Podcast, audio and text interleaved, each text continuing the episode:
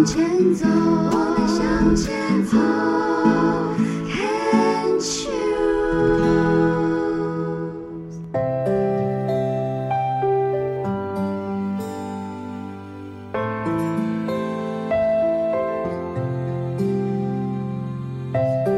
牵手之声，暖暖新世界，我是 Sunny，欢迎继续收听节目第四个单元《朗读世界的爱》。教育无论在广义或狭义的概念，常常会因为每个个体或族群的观念不同，而带出不同的标准和期待。涉及其中的因素，有时可能会多到连我们本身都无法清楚地意识到所有的细节。家庭教育是如此，学校教育也是一样。家庭教育涉及的人，通常是最直接的父母亲和祖父母辈，而学校教育所牵涉的，就是整个非常庞大的系统，包括体系的制度，让整个制度运作的各个层级，传递跟培养的综合素养、教育的理念，所有阶段的预设目标等等。每一个国家的主流体系不尽相同，另类的教育形式和接受教育的方法，现在也可能越来越开放。蒙特梭利教育、森林小学、民主学校、实验中小学特色课程、华德福体系、国际学校，比起以前我们单一的选择，现在大多数的孩子机会变得更多、更广。虽然不论实验性质延续多少年，课纲每几年就更改一次，体制外的发展也受到质疑跟关注。大家常戏谑地称呼自己是“白老鼠”的这个名词，似乎每一代的人都曾经对号入座过。许多的家长在孩子学龄前或者是求学过程中，常常陷入更多的苦恼。究竟应该如何帮孩子做选择呢？这个大灾问的问题，没有人能够给出答案。专家学者不能，亲朋好友也做不到，因为每一种方式都各有优点和弱点，每一个孩子的特质强项也不相同，而家长对于自己孩子的认识。对孩子未来的想象差异也是极大的，就像有的学生在公立学校是如鱼得水，有的孩子偏偏喜欢私立学校的进度跟驱策力，有的家长觉得在体制内可以让孩子稳稳地跟着台湾的升学制度，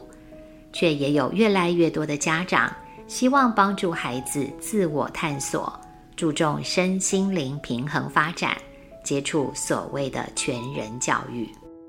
因此，如果您三不五时仍然会有一些困惑，甚至许多父母在午夜梦回时还会自责当初做了什么决定，而让孩子经历了哪些创伤，或是没做什么而造成了某些遗憾，都请提醒自己，其实所有的父母亲都已经在当时的时空背景下。尽力而为了，没有人能够帮我们亲爱的孩子去安排一条无风无雨的成长之路。再怎么精心安排、费心规划，总有无法预料跟掌握的情况随机发生。这些都是我们清楚明白的一个事实。再好的制度，也可能会有人过得并不满足、快乐。再差的环境。也有人过得生气蓬勃、自在幸福。工作生涯中看过千百个孩子的成长轨迹，自己也陪伴自己两个亲亲宝贝走过他们的成长之路。那些别人家的孩子，还有我自己家的两个孩子，在我的生命里，到底教会我哪些事情呢？当我得到过那么多的机会进入别人的生命中，成为他们口中老师这个角色；当我承诺成为我两个孩子口中称呼的妈咪时，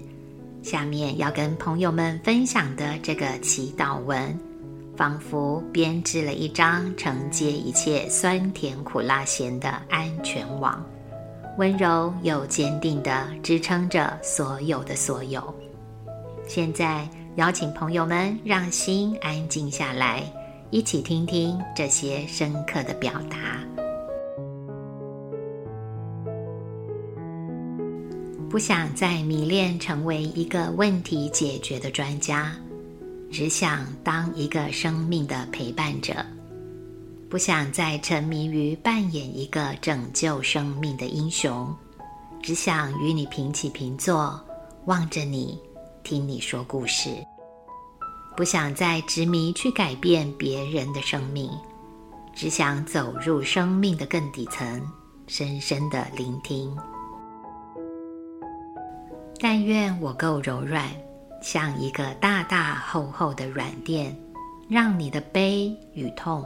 可以放心、安安稳稳的落下。但愿我够柔软，可以柔软的弯下腰来腐蚀你的伤痛。但愿我够柔软，柔软的趴在你生命的地板上，聆听你的呼吸、你的心跳。于是，当你挫折时，我不会立刻要你振奋，我会陪你一起去感受你的挫折，因为挫折是生命的一部分，很重要的一部分。于是，当你含着悲伤的泪水，抚着胸口说痛时，我会默默地凝视着你的痛，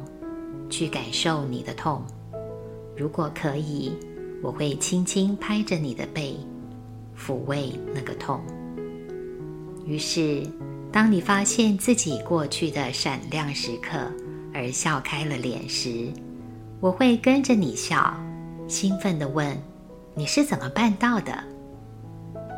于是，当你找到自己的力量，感到跃跃欲试时，我会跟着你振奋开怀。与你一起享受内在力量的渗透与饱满。静默，让我回到自己的中心，仿佛稳稳地站在一个厚实的地板上。静默，让我可以感觉到我与你的存在，仿佛彼此双手扎扎实实地握着。静默，让我不急着反应。静默让我可以好好的听你说话，静默让我得以进入生命的底层，于是我与你有了真正的接触。我祈祷，当面对你的无助、挫折、愤怒、伤痛时，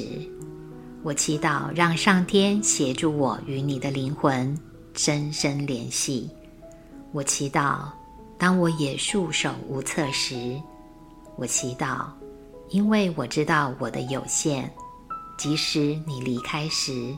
我也不会为你担心，我会为你祈祷。我想做的只是深深的聆听，聆听生命的哀愁与美丽，然后在里面感动，找到宝藏。当我面对你时，是在一种放松、安静、准备好的状态下，温柔又精准地接收你发出的讯息，像一个柔软的羊毛毯子，可以安稳地包裹住你的伤与痛，并带着虔诚的祝福、尊敬与你同在，这就够了。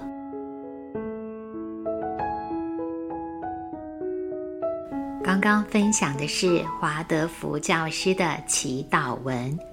朗读完这个祈祷文，一颗心饱满温暖，真是一个可以好好享受的美妙连结。这种状态的师生关系，老师们不用去扮演一个解决问题的专家，不用想着去拯救谁，更不需要强迫性的认为有权利。有义务去改变任何人的生命。同样，学生在这种状态关系里，可以放心做自己，不用戴着面具，假装坚强，假装无所谓，而是在安全、信任的支持下，学习与伤痛共处，理解生命会有失望、低谷，也同时会有明亮和坚实的厚度。想想这些历程，不就是我们为人父、为人母，最希望挚爱的孩子面对这个世界时能够具备拥有的能力吗？华德福的老师用这篇祈祷文来安放师生关系，不知道朋友们细细品味后，是否也跟我一样，想要在亲子跟其他关系中也拥有这样深刻的连结？对身为父母的人而言，因为涉及亲情跟责任感，难度增加，比较无法在现实生活的情境中保持清明。不过，既然是祈祷文，那就表示那是路标，会带领我们往那个方向前进，最终抵达那个美好的境界。或许此刻我们会忘记，我们还做不到。但只要这个祈祷文曾经进入我们的意识场，就有机会在某些时刻冒出来，协助我们回到中心点。记得身为老师、身为父母亲的初心。无论家庭、社会、世界提供孩子们哪些教育，出了哪些功课，最终，孩子们都要自己锻炼自己。走出一条属于他们自己的路，就像我们一样。跟朋友们分享我最喜欢的一句话：我们能够送给孩子最棒的礼物，不是跟着他们一起像无头苍蝇般慌乱，